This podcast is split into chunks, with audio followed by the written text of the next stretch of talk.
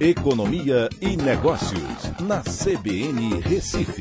Oferecimento Cicred Recife e Seguros Unimed. Soluções em seguros e previdência complementar.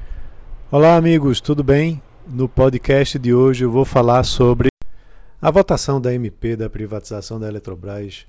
Ela traz mudanças ah, preocupantes e implicações para o setor elétrico, o setor energético do nosso país. É, a gente tem uma série de emendas que são, uh, foram apresentadas na Câmara e no Senado e uma discussão que colocou diversos jabutis, né, fazendo com que o projeto inicial ele é, se, tenha sido completamente desfigurado, né, trazendo ao invés de melhoras para o consumidor, que levam a uma redução dos custos para o consumidor, é, esses jabutis terminam fazendo com que você tenha obrigações adicionais que fazem com que o custo da energia termine sendo mais elevado.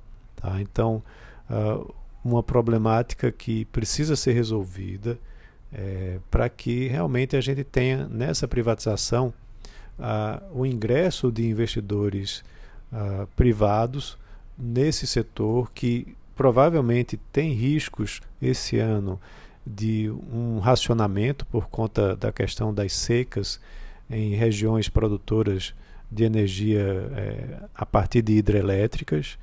É, e quando você vai olhar até retrocessos, né, como por exemplo você permitir que seja utilizado a, a compra de carvão mineral através de subsídios, é, para que essa permissão seja estendida até 2035.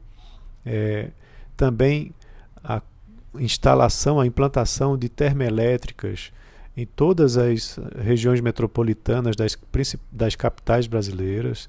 Isso também é algo absurdo, né, que pode trazer mais custos para o setor. E outros jabutis que estão é, em discussão né, e que precisam de uma sanção presidencial é, que venha a derrubar. Né? Até porque dia 22 é o prazo limite para a MP expirar e da forma que está, talvez seja até melhor que ela realmente expire né? e que a gente não tenha é, essa MP indo para frente. É uma preocupação muito grande né, dessa discussão que está acontecendo na Câmara e no Senado, onde com o intuito de atender todos os interesses né, de senadores e deputados, é, o principal interessado, que é o consumidor final, provavelmente não vai ter benefício. Então aguardemos para ver ainda mais o desenrolar né, da MP da privatização da Eletrobras e quais serão as suas consequências. Um abraço e até a próxima.